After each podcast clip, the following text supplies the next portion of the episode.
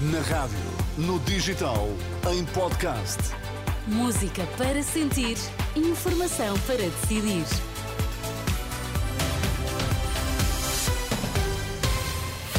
Vai conhecer os títulos em destaque nesta edição da UMA. Boa tarde. Boa tarde. Sondagem das sondagens. Aliança Democrática à frente do PS, mas mantém-se empate técnico. O Ministro dos Negócios Estrangeiros defende apoio redobrado à Ucrânia pela segurança da Europa. A Aliança Democrática volta a ultrapassar o PS na sondagem das sondagens. A coligação liderada por Luís Montenegro está quase dois pontos à frente dos socialistas. Os dois estudos publicados ontem colocam a AD com 30,5% na estimativa do agregador da Renascença. Já o partido liderado por Pedro Nuno Santos está com 28,6%. O empate técnico continua. O Chega um, continua destacado em terceiro lugar com 18%. A iniciativa liberal distanciou-se do Bloco de Esquerda e o Livre está a distanciar-se da CDU e do PAN. As duas sondagens publicadas ontem mostram cenários diferentes, mas ambas dão liderança à AD em situação de empate técnico. Está tudo em rr.pt. E na última hora, em Trancoso, o líder do PSD, Luís Montenegro, voltou a não responder se viabiliza um governo PS, Manuela Pires. Ora, e com essa vantagem nas sondagens, Luís Montenegro uh, uh, mantém a estratégia de não responder. Esta manhã, em Trancoso, na Feira do Fumeiro, o líder do PSD comeu queijo, salpicão, provou vários vinhos. Um deles tem mesmo escrito no rótulo: ótima pergunta. Os jornalistas insistiram na questão, que dura há vários dias. Luís Montenegro não diz se viabiliza um governo socialista, garante que só AD pode dar a estabilidade ao país.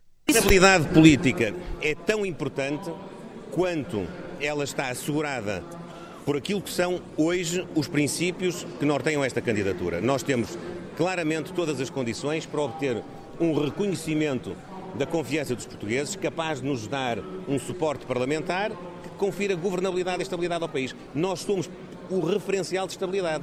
Reparem bem, se houvesse estabilidade do lado do Partido Socialista, não estávamos em eleições. Nós estamos em eleições porque o Partido Socialista não foi capaz de criar estabilidade sozinho, o que fará acompanhado. Luís Montenegro, que no Distrito da Guarda contou com Álvaro Amaro, o ex-presidente da Câmara. O líder da AD está confiante que vai conseguir eleger mais um deputado neste distrito.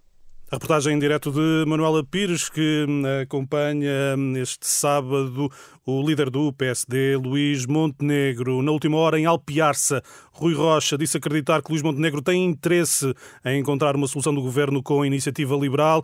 O líder dos liberais diz que hum, ainda não houve contactos, mas acredita que há pelo menos esse interesse. Não, não houve contactos, como imagina. Nós estamos neste momento todos focados em apresentar as nossas ideias ao país, mas eu vi Luís Montenegro durante o debate a ler com muito interesse aquelas propostas e penso que são desafios que podem trazer, eh, a partir do dia 10 de março, o PSD para, esse, para essa ambição de transformação que eventualmente em alguns momentos perdeu e que a iniciativa liberal é capaz de uh, trazer ao país e com isso trazer também o PSD para essa visão reformista. O líder da Iniciativa Liberal, Rui Rocha, esta manhã em Alpiarça. O Ministro das Finanças diz ter uma grande esperança e um desejo profundo de que Portugal não retroceda na estabilidade das finanças públicas e na estabilidade económica, que diz colocou o país num patamar superior na União Europeia.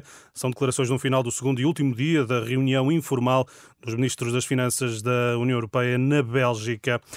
Guerra na Ucrânia ameaça a ordem internacional, em particular a Europa, são palavras do Ministro dos Negócios Estrangeiros nos dois anos desde o início do conflito.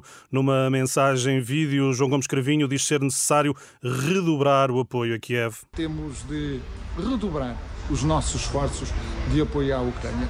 E isto por uma razão simples. Aquilo que está em causa não é apenas, como se fosse pouco, a integridade territorial da Ucrânia. Aquilo que está em causa é toda a arquitetura de segurança da Europa.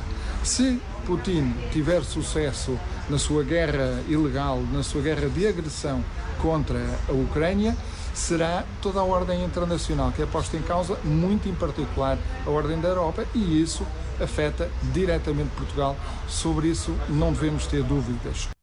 O ministro dos Negócios Estrangeiros, João Gomes Cravinho, o presidente ucraniano, lembrou esta manhã os 730 dias de sofrimento, mas que diz serem também de esperança na vitória. Volodymyr Zelensky diz que se fará justiça, agradece aos soldados, à população e a quem todo o mundo tem apoiado o país. Nesta manhã, os primeiros ministros do Canadá, Bélgica e Itália, bem como a presidente da Comissão Europeia, Ursula von der Leyen, estão em Kiev a propósito do segundo aniversário da invasão russa. Encontrei estas e outras notícias no site da Renascença em rr.pt. Boa tarde.